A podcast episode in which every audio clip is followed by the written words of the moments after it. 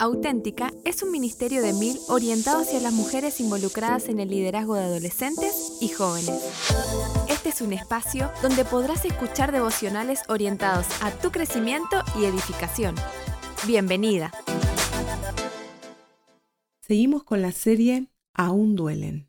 Y hoy, aún duelen los fracasos no superados. Tenemos la tendencia a mirarnos continuamente a nosotros mismos como resultado de nuestra naturaleza egocéntrica. Vivimos en un mundo donde el ser humano es el centro del universo y cree que todo debe girar a su alrededor. Por lo tanto, a cualquier circunstancia o resultado contrario a nuestras expectativas, lo llamamos fracaso. La palabra de Dios desnuda el corazón del hombre y nos revela otra realidad acerca de nuestra verdadera condición no tendremos una vida plena mientras vivamos en un cuerpo muerto, y Él os dio vida a vosotros cuando estabais muertos en vuestros delitos y pecados. Efesios 2.1. Estamos condicionados por una naturaleza caída que ha fracasado desde el día 1, y hasta que no seamos conscientes de nuestra miserable condición heredada de Adán y Eva, jamás habrá un cambio arrastraremos el dolor, el vacío y la soledad más grande que pueda existir. Solo Cristo tiene el poder para darnos vida y restaurar las consecuencias de la caída. El problema es que nos han engañado diciéndonos por todos los medios que somos buenos, capaces, únicos y maravillosos, cuando en realidad la Escritura expresa claramente que estamos muertos en delitos y pecados, ciegos, perdidos, condenados y alejados de Dios. Esta condición duele. Tiene que haber un cambio, un nuevo comienzo, una regeneración, un verdadero encuentro con el Creador de la vida. Debemos pedirle que nos dé de su vida. Cristo en vosotros, la esperanza de gloria. Colosenses 1:27. Si no entendemos esto, seguiremos sin esperanza. Aquellos que hemos decidido amar al Dios soberano debemos pedirle que cambie aquello que denominamos fracaso por una gran experiencia transformadora. Y sabemos que a los que aman a Dios, todas las cosas les ayudan a bien, esto es, a los que conforme a su propósito son llamados. Romanos 8:28.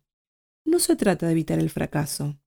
Adán y Eva fallaron en un contexto perfecto, con la mejor compañía y el mejor consejero.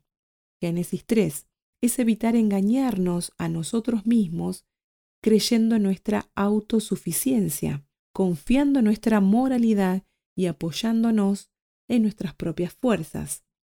Se trata de conocer a Dios, lo que Él dice de nosotros y sus gloriosos planes aún más allá de nuestras dolorosas experiencias de vida. Nada escapa de su control y solo Él puede girar la historia y transformar cualquier árido desierto en un manantial que salte para vida eterna.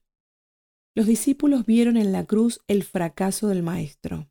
Dios vio el comienzo de la victoria en cada ser humano que cae rendido a los pies del crucificado y busca en él la vida abundante planeada desde antes de la fundación del mundo.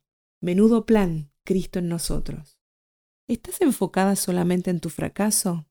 ¿Has perdido el gozo de manera que el dolor no te permite avanzar? ¿No puedes ver más allá de tu dolor? Cambia tu mirada. Ya no busques respuestas en tu pasado. Deja de mirarte a ti misma y comienza a enfocarte en el Dios soberano, en su gracia y en los planes revelados claramente en su palabra. Allí encontrarás las historias de los fracasos más grandes que terminaron glorificando a Dios solamente por rendirse a Él y dejarle tomar el control de sus vidas. En el libro de Génesis vemos a José con una niñez prometedora, padres piadosos y un hogar firme en la fe. Pero a los 17 años, la envidia de sus hermanos y sus macabros planes cambiaron su vida ideal en un destierro a la esclavitud. Vaya giro de la historia. El dolor y el fracaso visitaron más de una vez la fría cárcel, empujando a José a la más profunda depresión. Pero fue allí donde se escribía una de las historias más impactantes del Antiguo Testamento. El soberano escritor y director es experto en cambiar los finales de cualquier historia de vida. De repente, la luz de la esperanza alumbró la oscura celda de José. Los planes divinos comenzaron a brillar cual sol en el amanecer disipando las tinieblas del dolor, y el amor cubrió el rencor y la amargura. Estaba aparentemente preso, pero con un corazón libre. Ningún fracaso aparente detendrá el plan de Dios, porque la historia está completa en el escritorio del Rey. Él sabe que somos polvo e interviene con su divina providencia. Tal vez te encuentres como Ruth, sola, sin familia, sin trabajo y lejos de tu hogar. Sin duda, esta sociedad exigente y selectiva puede calificarte de fracasada. Pero si te rindes a los pies de la cruz, reconociendo al Dios soberano, y confías en su guía cada paso, aunque no lo entiendas todo completamente, podrás convertirte en una brillante pincelada en su perfecto cuadro de redención. Levanta la mirada y contempla al Maestro, que con tonos brillantes a veces y muy grises otras, matiza con aparentes fracasados su gloriosa obra de arte. Descansa, confía y rinde tu vida, tal vez vacía o herida, a aquel que ha experimentado el quebranto, el desprecio y la humillación más grande que un ser humano puede experimentar. Despreciado y desechado entre los hombres, varón de dolores, experimentado en quebranto, y como que escondimos de él el rostro, fue menospreciado y no lo estimamos. Ciertamente llevó él nuestras enfermedades y sufrió nuestros dolores, y nosotros le tuvimos por azotado, por herido de Dios y abatido. Isaías 53, 3 al 4.